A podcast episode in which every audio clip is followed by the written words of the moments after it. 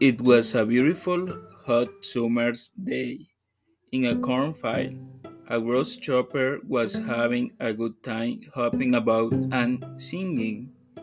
He was very happy. Then an ant walked by.